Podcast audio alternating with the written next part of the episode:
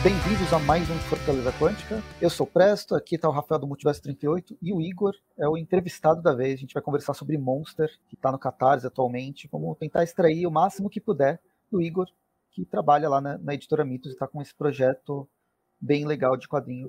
Você já me conhece, Rafael do Multiverso 38. Depois ele fala lá no, lá no final, até porque ele vai falar bastante, né? Mas, Igor, se apresente. Quem é você para quem não te conhece? Sou o Igor, trabalhando aqui na loja da Mundo Mitos. Estou agora nessa gestão do, do, da casa da, da Mitos para vocês. É, e também, ao mesmo tempo, eu estou trabalhando com a coordenação de projetos do Catarse. A editora Mitos tem uma série de projetos que eles decidiram implementar agora. E existem planos para o futuro, né? caso essa nova fase né, do Catarse, isso vale muito se dizer, a gente está numa fase nova, numa fase diferente dos outros Catarses que a editora tem, com uma proposta diferente. Aliás, a temática que a gente vai utilizar hoje, né, que é o, o Monsterman, ele já faz parte dessa, dessa, desse projeto novo, dessa nova cara. Nós vamos falar durante a live sobre ele e tudo mais. Principalmente que o Monsterman é considerado por muitos como o, o complemento máximo do Hellboy. E eu comecei a trabalhar aqui né, com a galera. Já sou amigo do há muitos anos. Sou professor de geografia, também era lojista. E eles precisavam dar uma cara nova na loja. Como eu estava trabalhando só com a minha loja e para encerrar a atividade, é, eu decidi vir dar essa cara nova para cá. E também investir, bater de frente com essas ideias de trazer projetos que nunca vieram para cá, quadrinhos de modalidades que nunca vieram para cá. Material diferente para vocês, né? É, o Monster Man faz parte disso. Ele é o primeiro, né? Vamos dizer assim, é o primogênito desse projeto, de vários outros que a gente pretende trazer. O Monster Man, no caso, ele entra muito mais né, na seara do terror, né, ele está muito mais ali dentro do nicho do terror do que o próprio Hellboy. Ele vem do Hellboy, né, o Hellboy tem aqueles elementos do terror, foram trabalhados ali desde a sua origem, e aí ele foi é, é, descambando assim para um lado mais voltado é, não só para ação, é, mas também o mais policial, né, ficou algo assim, uma coisa mais no ar, né, mais policialesco e também voltado para ação, com elementos né, de ficção científica, fantasia e tal. Já o, o Monster Man, né, o Gary Gianni, Gargiani, né, que é o, o verdadeiro, é, o criador mesmo, né, do, do personagem, ele joga mais para o terror. É como se ele gostaria que o Hellboy seguisse essa linha, só que ele usa esse personagem para trabalhar esses elementos de horror, horror puro mesmo. Nesse personagem dele, né, chamado aí de Monster Man, que na verdade ele tem um nome, né, é o, é o Benedito, né, o Benedict, o nome do personagem e tal, o Monster Man seria o título, né, a ordem e tal, a qual ele pertence. E é, essa é a forma que ele encontrou. E diferente também do Hellboy, que você precisa ali, é, você tem aqueles arcos né, mais longos e tal, não são sagas, né? Não é uma árvore DC, né? Hellboy passa longe disso. Dark Horse é outra pegada. Esse Hellboy ele se assemelha muito mais com o Conan, que é da Dark Horse, que é publicado também pela MIT, do que material de super-herói. Só que o Monster Man ele é mais enxuto ainda nesse sentido, porque ele trabalha com contos, né? Justamente por ser de terror, e aí que torna mais atrativo. E só para a gente conhecer o, o currículo do cara, por exemplo, ó, ele, ele, é o responsável pelas ilustrações dos contos do Howard, não do gibi, tá? Mas dos livros. Todos os contos do Howard, né, os oficiais pelo menos, as ilustrações, né, depois que elas saíram da, da War Tales, né, da revista lá e tal, passaram a, a ser compiladas né, em livros, então passa, é, elas tiveram né, o traço dele. Então, você vai ver vários, né, do, do Conan, Solomon Kane. Ele desenhou também uma história do Batman, que inclusive ganhou, né, um Eisner até. Ele, o Príncipe Valente, ele foi, se não me engano, o terceiro desenhista, o segundo ou terceiro, não me lembro agora, tá? Desenhista de, de Príncipe Valente, no caso, mas ele só desenhou, obviamente, não, não roteirizou. Aí ele também desenhou e ilustrou o John Carter, tanto que até costumo é, definir o Gary Gianni como uma mistura de Frank, Fra, é, Frank Frazetta com Richard Corbin. Né? O Presto até deve lembrar também quando a gente falou do personagem e tal. Ele consegue unir o melhor dos dois nas ilustrações e nas capas, né? Quando ele faz. Aí várias ilustrações, né, colorizadas também por ele. O Indiana Jones também, que nunca veio para o Brasil isso, né? Ele faz as cores também ou ele só faz o, o desenho? Faz as cores também, geralmente quando é ilustração de livro e capas entendeu? Aí, de quadrinho, é, nenhum colorizado chegou aqui, com o miolo colorizado. O Monster Man também ele não é colorizado por ter esse enfoque mais no terror. Mas ele também é, é um colorista de mão cheia, porque ele começou trabalhando como ilustrador para jornais. Né? Foi aí que ele começou. Ele entrou no universo dos quadrinhos tardiamente, né? Tardiamente, é, entre aspas, né? É como o, o Pedro Mauro, né? Que a gente gosta de comentar e comparar. Ele começou ali nos anos 60, até o final dos anos 60 com quadrinhos, aí foi para o mercado publicitário, depois voltou voltou para o quadrinho. O Gary Gianni começou no mercado publicitário e depois ele migrou para o mercado de ilustrações, né, de livros, para daí chegar nos quadrinhos. Tanto que aquelas ilustrações que a gente sempre via na internet, né, não sabe, nem fazia ideia de que era dele, Solomon Kane, né, do, dos contos que ele ilustrou, aqui, Bram McMore também, antes do material começar a ser lançado aqui, nem fazia ideia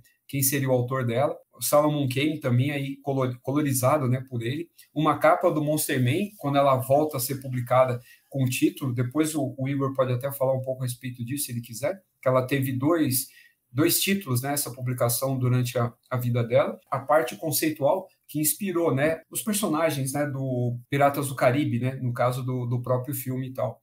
Ele Pode fez falar? o character design do, do Piratas Exa do Caribe. Exatamente, exatamente. Ele que criou essa concepção, porque onde tem tentáculo, o bicho entra, entendeu? Enquanto Lovecraft escreve sobre os tentáculos, Gary Jane é o cara que desenha os tentáculos. Essa eu, é a analogia. Eu acho interessante que a, o tipo de desenho, o tipo de arte que o Gary apresenta, ela é bastante diversa. Toda arte é realista, mas ela tem uma diversidade de tipo de, de tipo de narrativa que se propõe a, a apresentar só com imagens estáticas.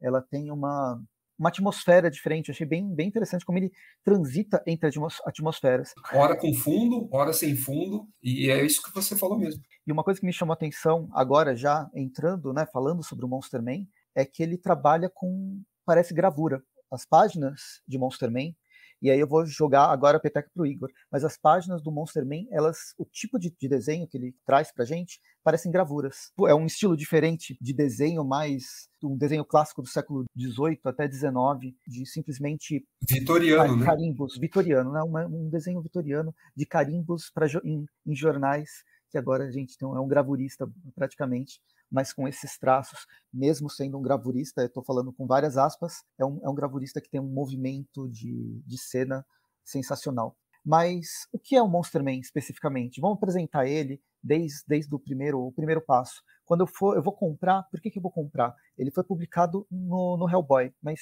quem é o Monster Man? É, e por que, que ele usa essa armadura descolada aí, né, Igor? Primeira questão vai ser bem frustrante para vocês, mas o Gary Gianni ele nunca explica o motivo pelo qual o Bennett tem é, o capacete. É, basicamente, a introdução do Gary para o Monster, que é bem divertida, é, ele disse que ele ficou doente, né, uma cidadela, uma cidade europeia, né, e uma febre horrorosa afligiu ele e ele foi para o mosteiro, foi cuidado em um mosteiro. E o padre contou a história para ele da ordem de, de Corpus Monstrum, protegia o mundo do mal, né, basicamente como se fosse uma sociedade templária. Né? E ele brinca no final dessa introdução, como se ele estivesse sendo perseguido porque falou sobre isso. Então ele faz a brincadeira no final da introdução e começa assim, a, as histórias. O que, que é o monstro? O que é o Benedict? É, o, o Monsterman vem da ideia de monstros humanos, por isso até o, o tema é monstro, os monstros humanos. Todas as monstruosidades, todo o caos, toda aquela energia caótica que gera os antagonistas do personagem, é, vieram de meros humanos, ou de frustrações, ou de traumas, ou de tentativas desonestas de se meter com magia, ou de origens que ele tem, basicamente, tipo, pré-históricas do ocultismo. Então, esse cara ele vai protegendo a Terra, essa ordem protegendo a Terra, e a HQ ela vai te levando a um caminho que te faz entender que o Benedict é o único que faz essa ordem. É, ele é um cara extremamente sábio, extremamente inteligente, mas ele não é nem um pouco arrogante. Então isso torna a história bem interessante também. Ele tem uma forma de tratar com os problemas muito similar à do Hellboy. Então são formas bem peculiares. Porém, ele, digamos que tem um pouco mais de classe. Não que eu reclame disso, porque eu adoro Hellboy, todo mundo sabe disso. Como o Presto não sabe, meu apelido por muito tempo foi esse. então, tipo, nos eventos mesmo. Então eu não posso nem julgar o Hellboy na, em questão de narrativa, eu amo ele. Mas o, o Benedict, ele é um pouco mais classudo. É, a, a grande questão é essa ele é um cavaleiro mesmo templário. Durante a, a, a, história em si, você percebe que tem vários subtítulos na mesma história. Isso por quê? Porque ela era fracionada em capítulos do Hellboy. Então, no final de uma história do Hellboy, sendo uma história tranquila ou sendo uma história densa, o monstro me vinha e quebrava esse clima. O próprio Minola, ele se sentiu muito tocado por conseguir colocar o monstro no Hellboy, porque ele sempre foi um fã imensuravelmente doente pelo, pelo Gary Gianni. Tem até algumas entrevistas dele, a gente colocou até no Instagram da Mito, se você dá uma olhadinha, é um texto que Minola cita sobre o Gary Jennison, o Monsterman, e também que ele convidou o Gary Jennison para fazer uma história que está no dos dois Hellboy, que é o Mar Silencioso, né? Que é uma história maravilhosa, de passagem. É, eu costumo dizer que é uma história que ela exala a diferença do terror clássico do Hellboy para o terror do Gary Gianni. Tudo que ela promete para você, ela não cumpre, mas também não deixa de cumprir. É, você fica totalmente confuso. Você queria ver isso, você vê, mas o que você vê não é aquilo. Quem não, quem não entendeu o que eu disse, só vê esse mar silencioso. O final dessa história é fantástico. É doloroso, mas é fantástico. É tipo coisa que dói, mas é bom. Então vai, vai sem dó. E eu costumo falar que essa vibe do Mar Silencioso, Hellboy, ela é uma base ótima para exemplificar as histórias do monstro. Né? As histórias dele, todas elas te envolvem na história. Elas te incitam questões de moralidade, como solucionar um problema que não tem solução. Basicamente, ele mostra que existem problemas que não têm solução. Ele exemplifica várias outras aventuras de quadrinho clássico de uma forma bem mais realista, de uma forma até meio, opa, não deu certo. Né? Principalmente tem uma história lá que eu acho que vai ser, vai deixar os fãs de Texas assim, cabelo em pé, né? ela justamente, ela, ela, sem spoiler, gente, mas ela trata de um, um ator decadente de filme faroeste. E a ação que esse cara tomou, pelo rancor do, de ter acabado os filmes de faroeste, foi o que tornou ele o pivô desse problema. Né? É, é, fantástico, é fantástico. Eu gosto muito do Monster porque ela é um complemento do Hellboy, das histórias do Hellboy, não só no que diz respeito ao editorial, mas ela tem o seu clima peculiar de terror, que quebra muito a monotonia de uma história longa. Falo muito isso. Hellboy é uma, uma das minhas histórias prediletas assim, de, super-heróis, de heróis, de, de heróis, de quadrinhos americanos. Mas quando você não se fala do, do, do, da história curta dele, quando você pega a história canônica dele, tem um certo momento que você fica exausto. Isso é legal, porque você fica exausto junta, justamente quando o personagem Hellboy fica exausto. O Minola deixa isso bem claro. Então, você não fica exausto porque a história fica ruim, muito pelo contrário. É porque você fica tão exausto quanto o protagonista, no caminho que ele está seguindo. É exatamente nesse ponto que o Monster ele se mostrava fantástico nas histórias do Hellboy, porque você terminava aquela história e o Monster trazia do zero toda aquela sensação. É, você tinha ainda a mesma vibe de terror, de ação, aquela adrenalina, mas ele te levava para outro lugar onde você conseguia se reenergizar na história, você conseguia ter uma leitura bem mais revigorante. Então, ele dividia em ciclos. O Gary tem essa habilidade. Muitas pessoas que pegaram essa coleção do Planeta de Augustine Valente, a fase final, se não me engano, de 2014, acho que foi de 97 a 2014, se não me engano, o Gary foi desenhista. E você percebe como ele se preocupa com a sensação do leitor, como que o leitor fica ao ler aquele exato, exato momento, aquela exatação, aquele exato, exato arco, e como ele consegue mover o leitor né, nos próprios arcos que ele desenha, com a arte dele. O Gary ele desenha movimento. É, por isso o preto e branco ele é tão importante no que diz respeito à arte do Gary. Óbvio, ele é um colorista fantástico, a gente falou sobre isso aqui. Os tons de cor dele, principalmente os tons pastéis dele, são tons fantásticos, é uma coisa literalmente renascentista. Mas o preto e branco dele, ele consegue expressar perfeitamente o movimento. De um tocar de violino ou do descer uma escada caracol. É, eu vou liberar para vocês um capítulo gratuito do Monster Man. Qual a grande questão? Nesse capítulo em si, vocês vão ver muitos movimentos diferenciados, desde combate, queda, voo, ataque, defesa, fuga, é um misto de movimentos. E como ele consegue ter peculiaridade sobre todos estes movimentos, como ele consegue trazer à tona todos esses movimentos desenhados é, se tornam movimentos vívidos. É como se fosse um, um, é, uma escadaria, né, em um caracol, né, como ele faz, ou próximo a isso, só que assim, ele não faz é, todo o fundo e tal, né, não é essa necessidade. Você tem essa escada, né, que ela é esses de, os degraus aí soltos, né, no tempo e tal, onde ele vai caminhando, né, e ele, ele vai reproduzindo, né, toda a cena passo a passo como a, a animação. O fato deles ter essa veia de ilustrador acabou dando essa diferenciada nele, né? Esse é o grande diferencial, inclusive até ao próprio Minhola. Tanto que quando você vê como a obra que o, o do Hellboy que o Igor acabou de citar, você quer ver lá um Hellboy que não é desenhado pelo Minhola, é essa pelo Gianni aí no caso. Aí você percebe a diferença. Enquanto o, o Minhola tem aquele traço mais estilizado, mas a linha mais, é, mais preenchida, né? mais forte, aí você tem a versão mais cheia de achuras, né? E um outro tipo de sombreamento usado aí pelo Gary Gianni. E, é, e a questão do movimento, assim, da, da cadência né, da, dos quadros é o grande diferencial. Ele não consegue desenhar algo que fique estático, né? Como, como é de costume mesmo em páginas, por exemplo. Aí seria, é, falando convencionalmente, seria um quadro. Cada quadro mostraria ele andando, estaria em algum trecho dessa escada. Ele faz não, ele faz uma página só ou uma splash page que aí ela incorpora, né, todos esses movimentos aí de vários quadros, só que sem precisar dividir os quadros. Essa descrição é, foi boa? É, é, é a desconstrução dos, dos enquadramentos, mas Isso. ainda dando essa dando Perfeito. esse tempo, né, dando essa esse ritmo que a gente tem do, dos quadros convencionais. Perfeito, é o quadro a quadro da animação, mas sem os quadros, né? E sem as sarjetas, assim, né? Dos quadros do, de um quadrinho convencional. E aí eu tinha colocado essa página justamente para quando ele trabalha uma imagem estática, ela sempre tem algum impacto, entendeu? É, é sempre algo assim. De um, é um barco, né? É um navio. Isso, isso encalhado. Né? Não e, tem nada a ver, ele não tem nada a ver, ele não está falando sobre, não está vendo o futuro, ele não está destruindo a ponte Rio-Niterói, ele só está encravado na terra. E, e, muito detalhista, né? Muito cheio de detalhe, muito cheio de achura, né? Que é uma marca bem característica de desenhistas de terror barra horror. Ele ah, dá para perceber que o, o Jani ele bebe muito no tipo de, de desenho da, da Eerie, da, da, da Creep dos anos 70, que por sua vez bebe também nas outras, num, num, num desenho mais, mais clássico. É um, é um clássico, só que obscuro, para trazer essa atmosfera, essa atmosfera de horror. Acho bem, gostei bastante do, da arte dele essa imagem que é, seria o frontispício, né, ou a capa de um dos contos, ela ilustra bem. Você vê, é, tem essa figura, né, fantasmagórica aí toda espectral e aí e muitos detalhes na página, inclusive ele até dá continuidade à cena colocando assim logo abaixo, né, a, no canto direito, um círculo, né, com ainda uma continuação da própria ação. É, é só para vocês terem uma ideia, as capas dos contos elas costumam ter esse tipo de visão.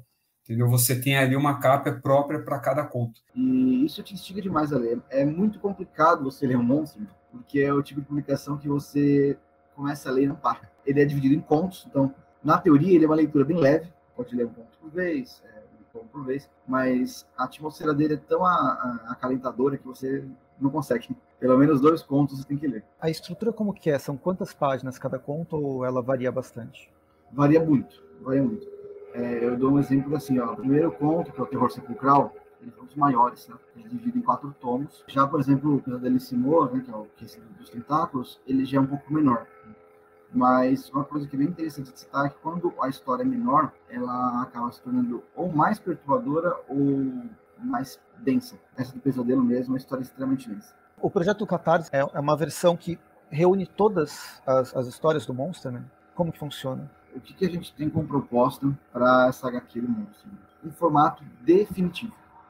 Então, esse formato definitivo vai ter todos os contos dele, todos. Então, todos os contos que estão no Hellboy vão estar reunidos lá. É um complemento assim ideal para quem coleciona Hellboy. Se você tem Hellboy, se você tem os ônibus, este é o complemento. Ele é ideal. Tá?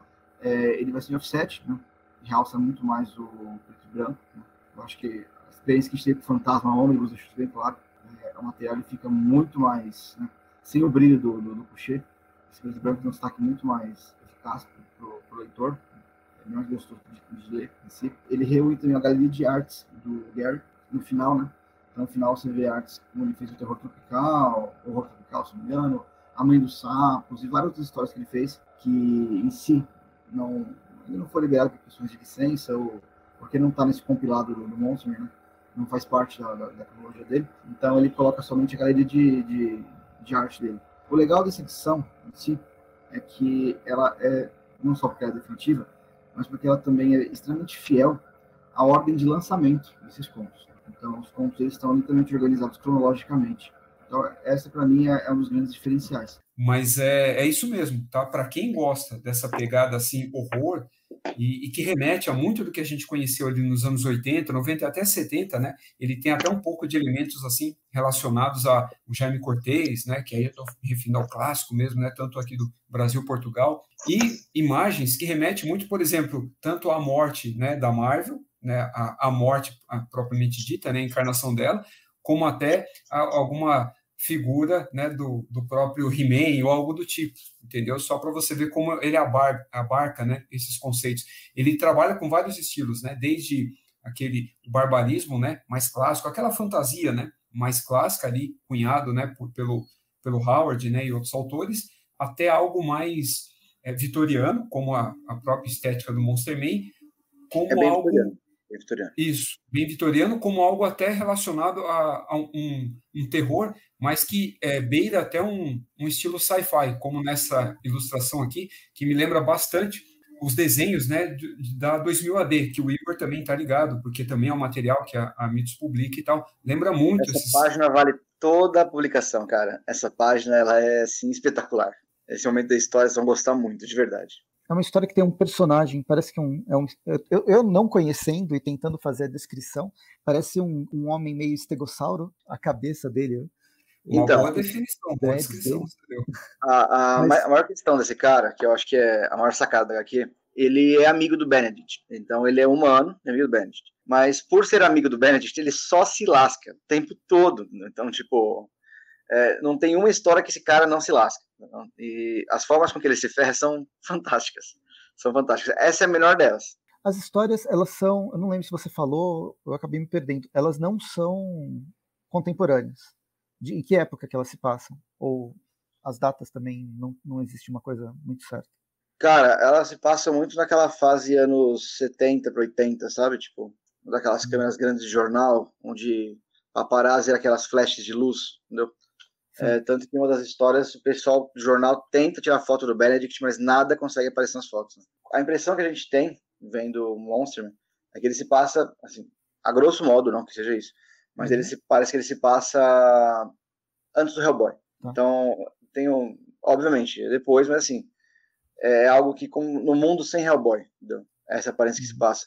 E o universo dele é um, é um universo muito legal, porque assim, o nonsense está sempre muito presente por exemplo, a casa do cara ser um barco, ser um Titanic atolado numa ilha, entendeu? Então, é, ou o cara carregar uma espada dentro do banco de, do carro, entendeu? é um negócio assim fantástico. E o Rafa falou um negócio bem bacana sobre o steampunk e tudo mais, é, sobre o silêncio vitoriano. A arma do Benedict é um, uma baioneta machado, né? Então é, é um negócio assim extremamente steampunk, entendeu? Mas quem quiser dar uma olhadinha, tem esse lance do capítulo gratuito. Eu escolhi para vocês justamente o capítulo do Pecador Abaixo de Nós. Para mim, eu acho o capítulo assim não é não é a melhor história de todas, né? É uma história ótima, mas não é a melhor história de todas. Eu tenho minhas prediletinhas, né? Já comentei pro Rafa já, tem algumas que são que eu sou doente por elas, mas essa história em específica você vê toda e qualquer expressão artística do Gary Gianni sendo assim escarrada na nossa cara. Desde a movimentação em ar, em terra, desenhos espectrais, entendeu? É, todo aquele lance cinematográfico que a gente trabalha, assim, de, de, de filme de terror, você encontra no Monster. Né? É, o lance da menininha, poltergeist, sabe? Tipo, uma menininha inocente virar um, uma entidade, dar um susto na galera. O fato de você estar num labirinto que você não consegue descer, entendeu? E no final das contas você sair dele e descobrir que nunca teve labirinto, aquilo era só um bando de entulho. É, ele trabalha muito com esse terror visceral. Quando eu digo visceral, não é escatológico. Por que eu estou dizendo escatológico? É, tem muito, muita mercadoria, muito produto, muito, muito quadrinho de terror. Trabalha com o terror, arranca braço, arranca perna, arranca sangue, arranca. O Gary Johnny não trabalha dessa forma. O Gary, ele, o que ele faz muito bem feito é trazer para você a atmosfera do terror. Então, você sente medo, você sente pânico daquele lugar claustrofóbico, daquela luz que não aparece, daquela criatura saindo dentro do chão, o som que você não escuta, é um terror muito clássico, daqueles filmes de cinema mudo, por exemplo. É, eu não consigo não associar o HQ do Monster com cinema, cinema mudo, terror cinema mudo. Aquele primeiro filme do lobisomem, do Frankenstein, sabe? Toda aquela atmosfera, aquela magia vindo, você não sabe do que vem. De repente o ser surge à noite, naquela lua. O Monster ele traz para você essa atmosfera muito bem, muito bem mesmo. A gente pode dizer que é uma linha editorial. Você está sendo o editor dessa nova, de uma outra linha de, de publicações, onde você faz essa curadoria. Complementando a questão do, do Presto, é, seria talvez interessante para o pessoal ouvir também, porque essa campanha coordenada por você, ela é diferente das anteriores, que eram foi, feita pela Mitos também, mas não tinha a sua participação, né? não, não tinha a sua mão ali. Talvez seja interessante você fazer esse paralelo para o pessoal saber mesmo qual é a diferença entre um e outro. Então vamos lá. É, o, o, editor, no caso, ainda é o Júlio, né, da, da, da Mitos, que é o, um dos, dos, coordenadores também da parte tutorial. É, a minha parte no Catarse é coordenar o projeto como um todo, a estrutura física do Catarse, a campanha e as propostas. Torna esse Catarse diferente dos outros. Primeiro, a modalidade de quadrinho é completamente diferente. Muitas vezes a gente fala, ah, mas poxa, você está falando do Hellboy e tal. Exatamente, mas é uma modalidade completamente diferente. É, não só dos traços, mas como narrativa. Monster Man ele trabalha com contos, né? é uma modalidade de terror que não tem tantos, não, não teve tanto espaço atualmente no mercado brasileiro de quadrinhos. Né? Nós temos outros materiais muito bons e que têm a, uma similaridade no que diz respeito à modalidade, mas ainda assim é algo bem pequeno, né? É algo que está crescendo devagar. Vocês podem ver por aí, por exemplo, ah, mas o Hellboy não segue o mesmo nível de terror? Ele segue em muitos momentos o nível misto entre terror e ação, porém ele não segue ainda a, a mesma atmosfera que o Monsterman segue. É, que, por exemplo, o Monsterman, para mim, é, logo meu primeiro contato com ele, eu senti como eles utilizam o preto e branco a favor da arte e do movimento. Então é um quadrinho que, além de artístico, ele se utiliza de todos os elementos possíveis e imagináveis, da tinta da caneta do cara, a página torta, para criar um movimento, para criar uma narrativa, para criar uma introdução. Os caras, eles assim, o Gary Gianni é um cara que ele consegue tirar de um fio de cabelo uma história completa. E o que torna diferente também, não só essa modalidade de história que está trazendo, mas que é, eu tenho uma proposta de tornar o, o nosso catarse um pouco mais orgânico, um pouco mais humano. Não que não sei, os outros não fossem humanos e tal, é isso, mas aqui vocês não têm a possibilidade de vir na loja. Né? Vocês têm a possibilidade de conversar diretamente com eles na loja. Um cliente vem aqui e fala, pô, eu quero, eu quero um Monster Man, eu quero um pacote, mas eu queria um pacote que não é assim. Eu queria um pacote que é assim, assim, assado. Óbvio, você tem essa opção no Catarse mas o fato de você vir até um lugar, conversar com a pessoa e ter o seu pacote personalizado pela sua necessidade, é, torna aquilo mais orgânico e mais humano. A gente tem essa ideia também. É, eu fiz uma pesquisa muito profunda sobre os pacotes, sobre os combos, então, sobre o que a galera poderia fazer, sobre o que a galera curtiria como combo, como brinde, como complemento, como recompensa. Então, até agora não veio ninguém que pediu um específico personalizado. Mas eu estou tendo experiências muito boas sobre o pessoal vir aqui na loja e elogiar os tipos de, de, de, de combo que a gente fez, né? e falar sobre o tipo de brinde. Inclusive, um dos mais cobiçados está sendo o Supercard do Hellboy, né? Tá o Hellboy e o Monster jantando, aquela jantar macabro. Então, a nossa ideia é tornar mais orgânico, mais acessível, trazer à tona a atmosfera daquela comic shop mesmo. Você vem para pegar o seu quadrinho, para ter acesso a outros conteúdos. Entendeu? Você consegue falar sobre o, a sua campanha, você consegue interagir com a campanha, principalmente pelo fato de criar é, engrenagens, vamos dizer assim, né? para que a pessoa se estimule a divulgar né? projeto, como por exemplo os cupons. Nós temos liberados três cupons ao decorrer da, da campanha, né? de 30, 40, não, acho que é 30, 60 e 90%. A campanha o pessoal vai tendo alguns cupons. É algo bem participativo. Muita gente está tirando dúvida com a gente pela loja, mas pelo Catarse também. A ideia, a partir desse momento do Catarse, é focar nessa harmonização para o cliente e também é focar na acessibilidade em obras diferenciadas, obras que não estão em qualquer prateleira, qualquer comic shop, sabe? Você encontrar um tema diferenciado, uma arte diferenciada, um roteiro diferenciado, que não é costumeiro vir para cá. Né? Hoje em dia a gente tem várias editoras fantásticas, eles estão trazendo títulos que não vinham antes, né? títulos bem diferenciados. Eu acho que de todo, toda essa década de quadrinho, nós estamos na melhor fase, né? na melhor safra. Nos últimos cinco anos a gente tem, tem tido assim, uma evolução fantástica nisso. E trazer esse tipo de título eu acho extremamente construtivo. Não só para as pessoas, para os fãs, principalmente Hellboy, porque o Monsterman ele era muito atrelado às histórias, né? mesmo sendo no mesmo universo, mas também pela uh, expressão artística que o Gary Gianni entrega pra gente. Ele é o tipo de cara que ele, ele traz uma proposta diferenciada nos pontos dele, ele criou uma bagagem né, de muito tempo, de vários nichos diferentes da arte. Ele é um artista que a gente pode dizer que é um artista completo. É, quem lê sobre o Gary Gianni se assusta pelo currículo do cara, o cara tem um currículo absurdo e ultimamente é, é, difícil você ter acesso a esses caras que não sejam Alan Moore. Porque basicamente quando você fala assim, ó, tem um artista fantástico, pessoal, toma Alan Moore. Então não que ele seja ruim, maravilhoso. Mas é muito bom você ter outros artistas desse nível, né? Artistas que ele tem uma amplitude, é, uma experiência em várias áreas da arte. Né? Por exemplo, Príncipe Valente, ele, o cara ele era desenhista de julgamento, de delegacia, né? Então, assim, a função dele, a missão dele era desenhar a expressividade, era desenhar os detalhes. Ser detalhista era a profissão dele, antes dele ser um quadrinista, né? Ele passou por várias, várias e várias, várias assim, vertentes da arte. Uma delas, por exemplo, foi um capista de livros, né? capista literário. Né? A gente tem o Duas Mil Léguas Submarinas, se não me engano. Tem, ele fez também a adaptação em quadrinhos, né, inclusive, desse mesmo livro, né, de Júlio Verne. É. O Indiana Jones também ele fez. É uma HQ muito boa essa Indiana Jones, cara. Ela é muito boa, muito boa mesmo. E essa HQ ela acusa já, ela já denuncia uma das paixões que o Gary Gillis tem, que são os tentáculos. Cara, é Love, Lovecraftiano total, né, o cara? Muito. Ele, é, ele tem, eu não lembro qual é o, o, o, livro, mas ele fez um ensaio só de espécies de tentáculos. Ele gosta muito disso. Ele tem a perfeição dele é, é esquisito, fantástico.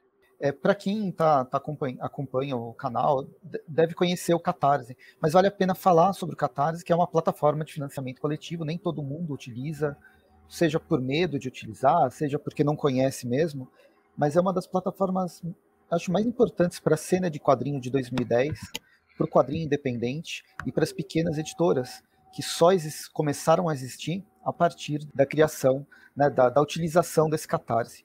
As editoras de porte médio, como a Mitos, acho que não sei, não sei se outra editora depois vocês podem falar, elas começam a entrar nesse nesse mercado de uma forma para tentar também encontrar públicos que de materiais que de outra forma não iam ser publicados.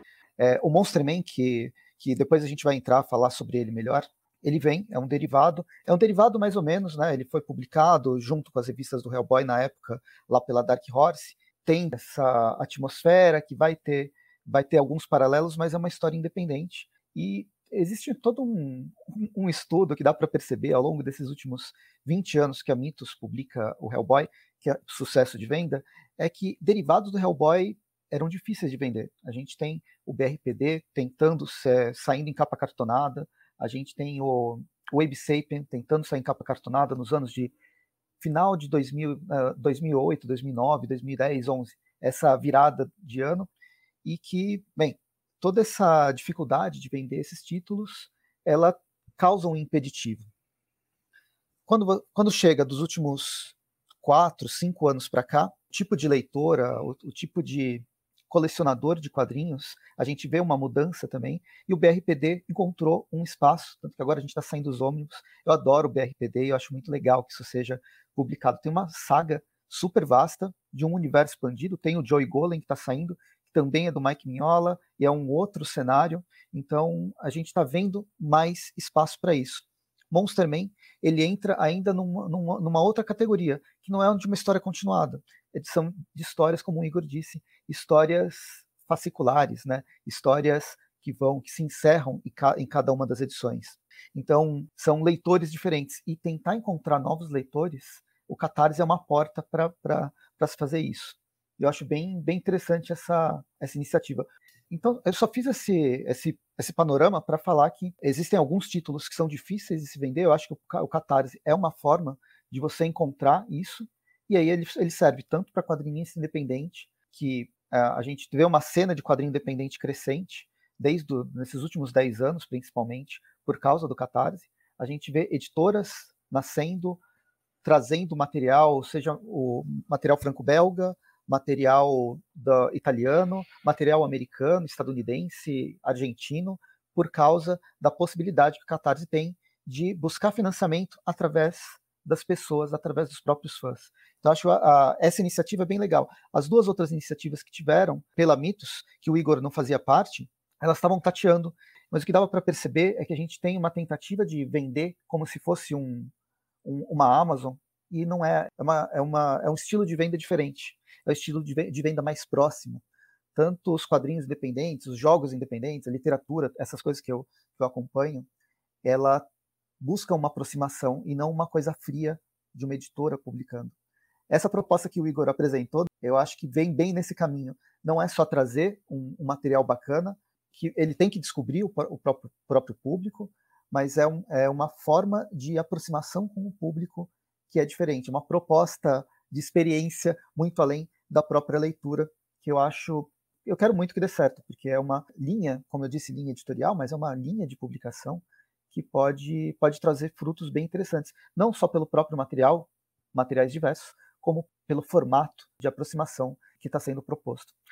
Você consegue identificar um público que gostaria de, de, ler esse livro? Claro que o público pode ser bastante amplo. Tipo, eu leio de tudo e vou gostar bastante do monstro. Né? Mas se você fosse vender para um. Pra... Você, como lojista, aí na loja, você sabe quem são seus clientes. Quem que você acha que gostaria de, leria muito fácil, gostaria muito da, da revista. O pessoal que é acostumado com a leitura do Dylan Dog, por exemplo, sente muita vontade. É, os leitores de Hellboy em si. Leitores de Dark Horse no geral, quando a gente pega o Véu, por exemplo, você sente a atmosfera daquele terror mais denso, né? Mas eu recomendo, assim, a, no que diz respeito a Bonelli, que eu tenho um público muito grande de Bonelli, é, a Dylan Dog. Tipo, é fantástico, cara.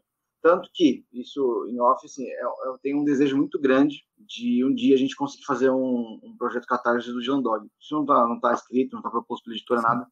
Mas se um dia surgisse a oportunidade, seria fantástico. Seria fantástico. Eu até propus para eles algumas vezes, mas a gente tem que esperar esse catarse sair para ver o que vai poder sair. Esse catarse dando certo, tipo, eu tenho certeza que vai dar, a gente tem tempo hábil para isso. O pessoal pode divulgar legal, chegando a uma porcentagem específica, a gente vai dar cupom. Vão ativar os amigos aí, por favor, vão chamar a galera, porque este catarse saindo, nós vamos ter uma gama imensa de projetos. Eu, meu, eu mesmo, Igor, tenho dentro de mim a vontade de fazer um, um catarse específico, no futuro, caso a editora permita, né?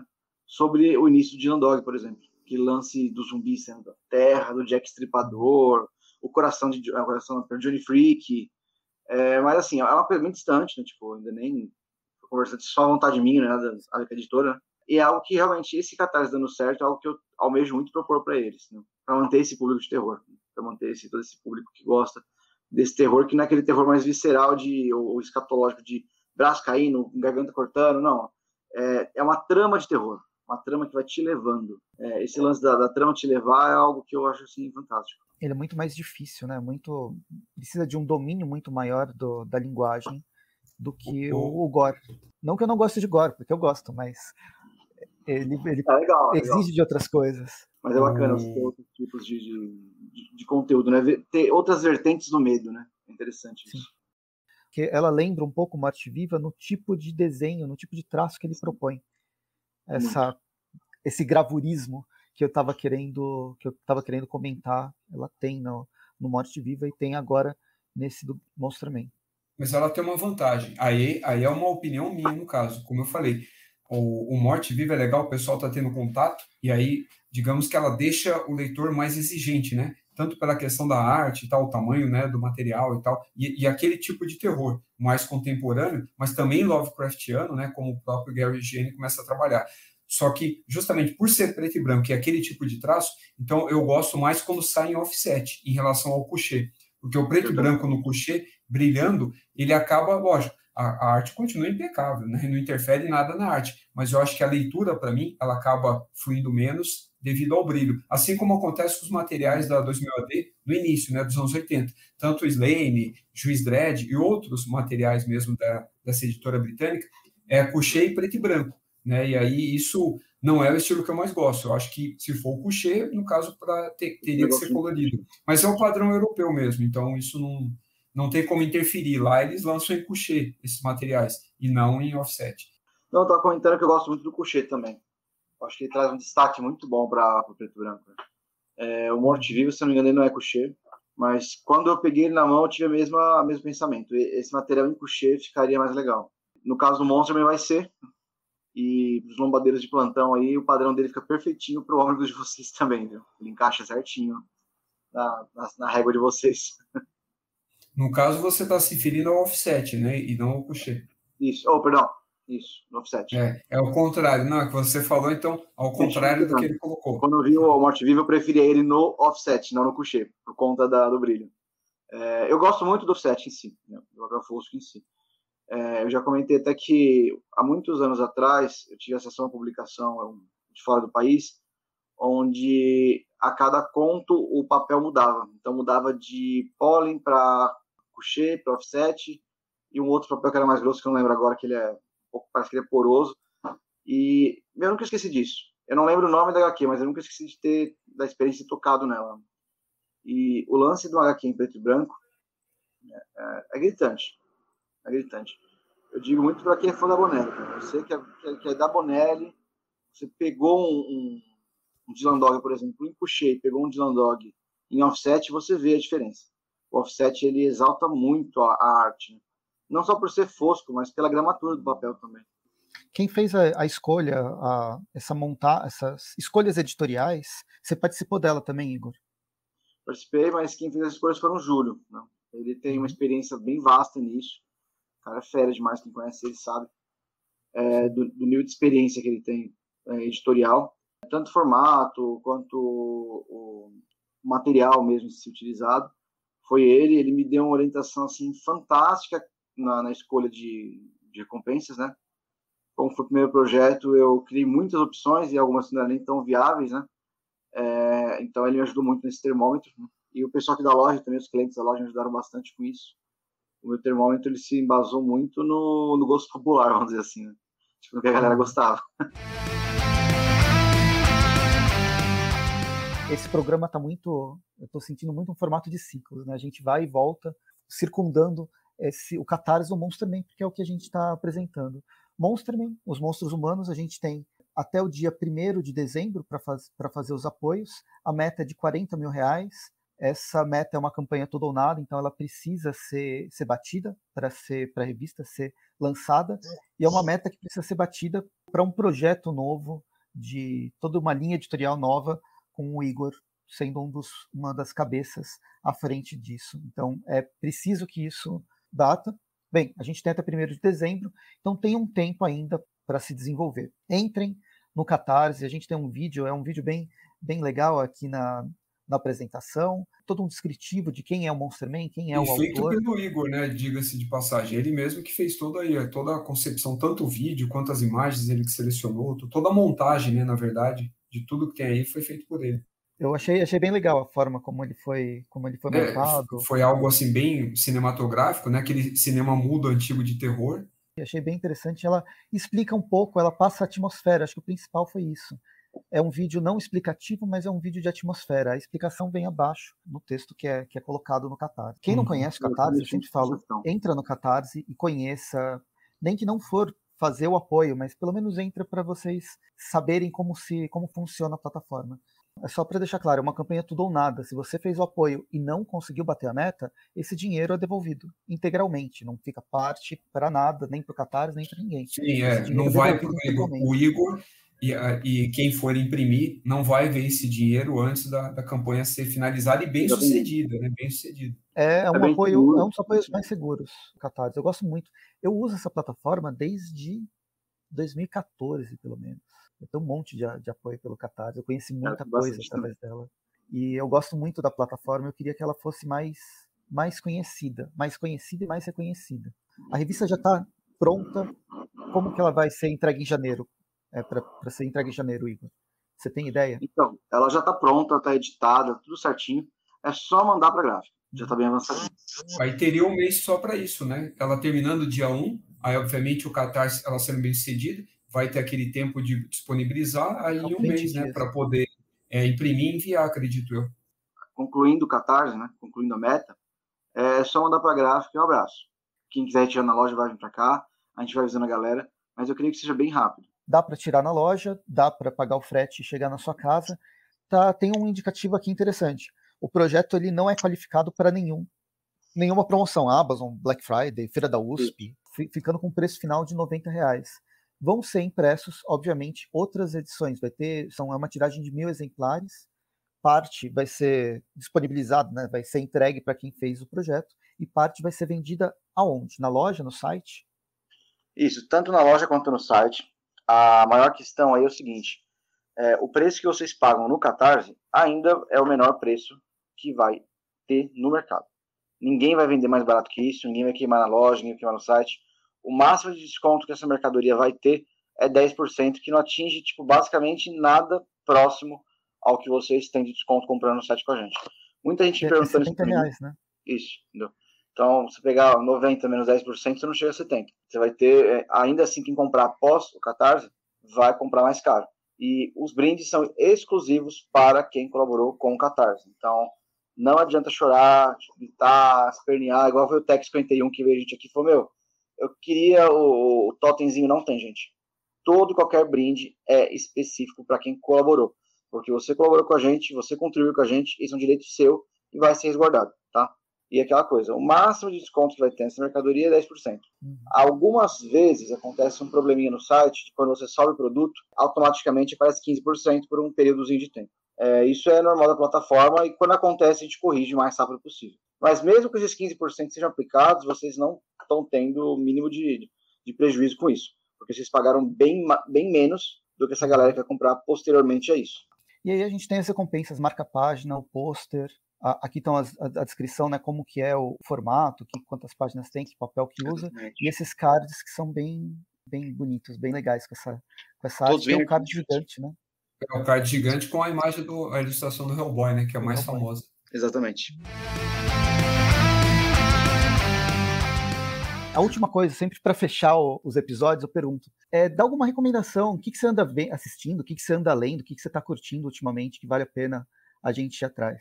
Cara, eu vou dar algumas recomendações para vocês. Assim, é, de quadrinhos, eu venho deslumbrando várias paradas novas aqui, né? principalmente aqui na loja. A gente tá, tem acesso a muito conteúdo. Eu estou desbravando bastante de Landog, a parte, a parte clássica dele, né? e Dragoneiro, que lá fora está numa ascendência assim fantástica na Bonelli. Dragoneiro tá com um nível de qualidade assim fantástico. Tem um começo um pouco morno, tem um começo às vezes um pouquinho parado, tem uma edição que é mais, mais tranquilinha, mas ele sai desse páreo. Eu, eu vejo ele como uma das narrativas mais legais ultimamente. Para assistir, eu tô numa fase mais idosa, sabe? Mais nostálgica. E até que eu tô fazendo alguns textos de análise da primeira fase do Star Trek. Primeira temporada, temporada clássica original. E o motivo é bem claro, é que todos os episódios eles servem como base para ficções científicas contemporâneas ou ficções científicas posteriores àquela fase. Ontem eu estava analisando o episódio do Sal da Terra, por exemplo, ou Cidade à Beira da Eternidade, entendeu? Tipo, aquilo é fantástico, a ideia do, do destino em si. Eu recomendo muito para a galera. É, muita gente acha datado, tá? Assim como Fantasma, mas eu gosto, tá? Mas é legal é, a, ter uma percepção, né? assistir com outros olhos.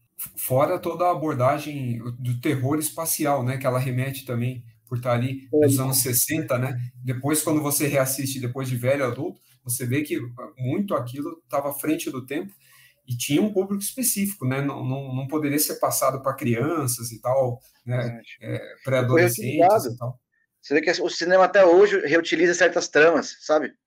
É, aquele papo do Star Wars, eu sou seu pai, sabe? Tipo, uhum. é, tem uma trama anterior que ela inspira isso, e assim, Star Trek, para mim, é a primeira, a primeira temporada, assim como Next Generation, eles trazem uma, uma vertente, assim, possibilidades ímpares, né? Eu acho bem interessante. Não, só para falar um é rápido, né? Eu sou um, um, um, hater de série, né, na atualidade, menos das sul-coreanas, essas únicas que eu defendo aí a, a audiência delas. E eu, as postagens do Presto, né, do perfil dele lá do Instagram, do canal do, não, canal do Presto não, Presto Gaudio, só, e que, em que ele só fala de filmes e séries, é, ele é um bom termômetro e indicação. Né? Tem filme que eu fico na pilha, eu vejo a avaliação dele, eu já declino ou vou, tanto filme quanto série, no caso. Só que aí série eu estou me segurando bastante, que é justamente para não me tomar o tempo, né? Tanto da leitura, para assistir outras coisas e para edição também. E, cara, de filme, é, agora eu tô com muita vontade de ver o do do Pantera Negra, né? O Presto até gravou um vídeo logo que ele saiu no cinema, então acho que na estreia, no dia seguinte a estreia ele já foi assistir e tal. Eu ainda tô, tô devendo isso, mas eu acabo é, focando mais no, nos clássicos mesmo. Aí eu tento ver coisa nova, aí eu entra a decepção. Na HBO tem aquele Uma, que é um de terror. O Presto acho que deve ter assistido, não? Tá, Nossa. Na, tá na lista para assistir ele é mistura, né? É um filme americano, né? Mas que trabalha com elementos da cultura sul-coreana, mas é voltado para o terror e tal, para questão bastante espírita. Mas nossa, cara, que desastre foi aquilo. Toda vez que eu tento ver alguma coisa nova, eu me frustro demais, demais. Então, eu tenho mais contraindicações do que indicações. Mas é isso, Presto. O que eu li recentemente, que eu gostei bastante, foi o Popeye, lá do Lelis. Que arte bacana, que revista legal. Fiz o vídeo, um dia vai entrar no ar, nem sei quando que vai finalmente estou lendo Dampier. Na verdade, eu gosto muito do personagem e ele foi entrando na minha pilha de leitura. A edição número 6, não, a edição número 7, eu deixei em cima do meu criado mudo, lá na da cômoda, e eu não tava lá. E outras coisas iam vindo e ela só ficava em cima da cômoda. Resolvi ler agora, porque a editora 85 vai lançar já a edição 9 e 10. Então vou ler tanto a 7 quanto as, as, as histórias. Eu quero fazer alguns vídeos para tirar o atraso, inclusive falando dessas novas histórias, porque eu tenho, eu vou parar de comprar a editora 85 por um tempo, porque eu tenho a versão em espanhol que eu comprei algumas, da, da, da 25 a 50 mais ou menos. E aí, esse intervalo vai ser espanhol, minha coleção Frankenstein. Até porque sou pobre, mesmo não é tão não é caro as coisas da 85, mas tem que escolher. E acho que essas duas que eu, que eu li, eu li outras coisas, mas não tô. Mas e a preguiça de ler outro idioma? Você não tem mais ah, agora é com tudo saindo em português? Não, ah, espanhol é fácil. Espanhol é igual português. Ah, não, às vezes, você, às vezes você tem que dar uma paradinha, olhar alguma coisa e tal. É, não, eu tô ligado, até filme dá para ver quando não tem em português, dá para você colocar legenda em espanhol e tal. Mas a, a preguiça hoje, antes era uma questão de para poder ler, você tinha que ler em inglês ou em espanhol, não tinha jeito, ou no italiano, como você também lê e tal. Mas hoje em dia, hoje em dia dá mais preguiça.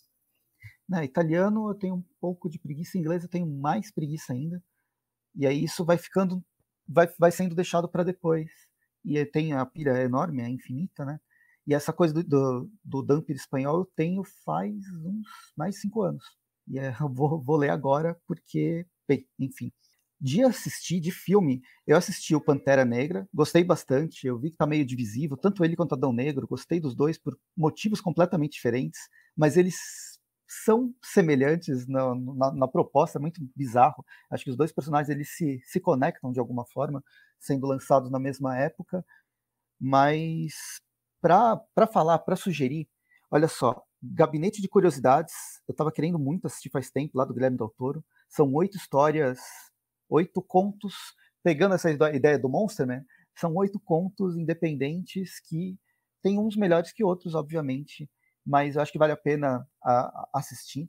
É, gostei. Argentina, 1985, vai mostrar. É um dos melhores filmes lançados esse ano. Vai mostrar uma forma quase sarcástica.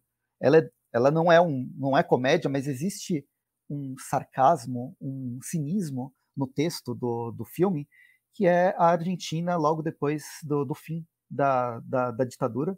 Tem todo tem um, um drama de quem que vai ser preso, quem que não vai, questão de, de anistia, é muito legal. É um, é um filme bem legal, tema denso, mas você assiste de uma forma muito leve, é muito, muito interessante. Ele saiu aqui, ele saiu na Amazon. Eu acho muito, muito estranho sair filme bom na Amazon, mas às vezes acontece.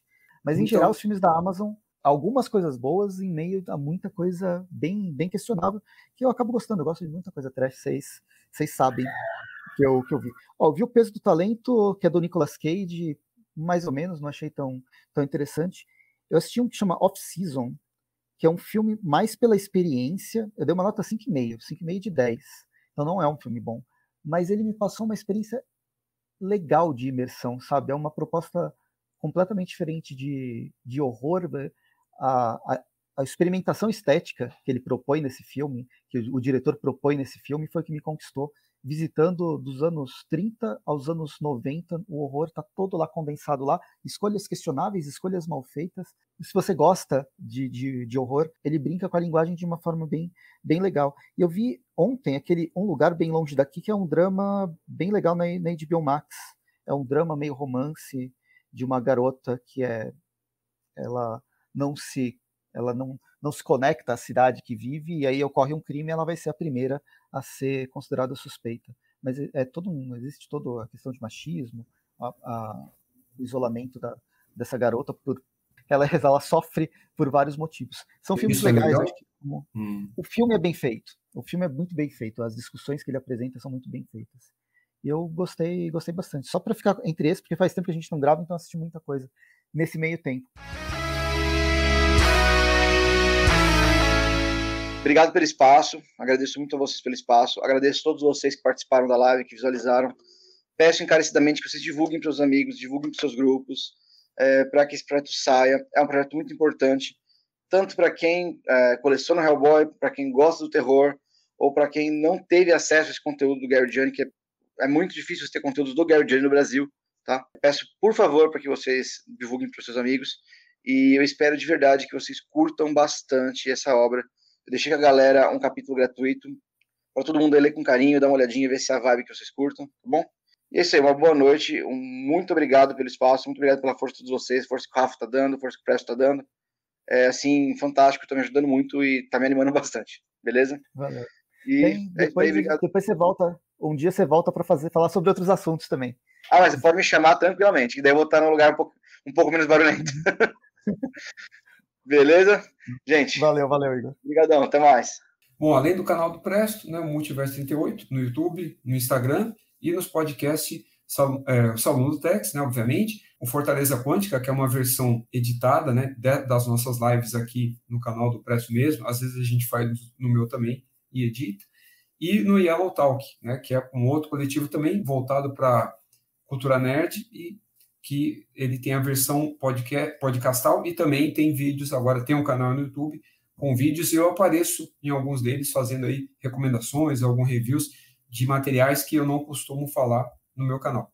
Eu tô no arroba onde eu falo sobre filmes e séries, que é um Instagram, tenho resenhas mitológicas que eu acabo nunca falando. É um outro Instagram que eu tenho, que eu faço resenhas para mitos, só de material para mitos. Tem o podcast Fortaleza Quântica, procure Spotify, Anchorage, outro, qualquer outro agregador de áudio.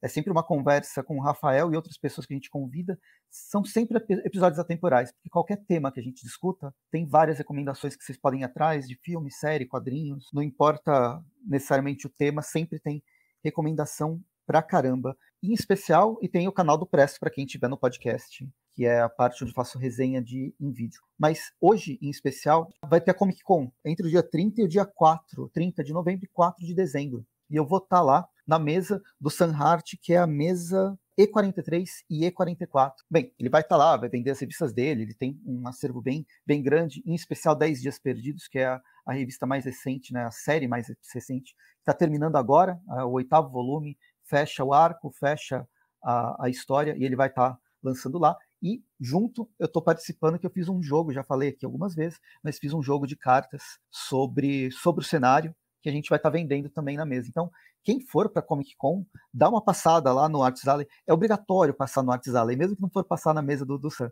mas passe no Arts Alley e se passa lá, dá um oi lá para na mesa E43, E44, né? Uma mesa do lado da outra a gente vai estar tá lá, vai ter bastante coisa, dá, dá, dá para conversar. E aí vocês conhecem um pouco do material pegar na mão. Faz tempo que eu não vou em evento, é muito legal voltar para isso. E bons quadrinhos, bom catarse, bons filmes, boas séries, bom tudo isso que a gente gosta bastante.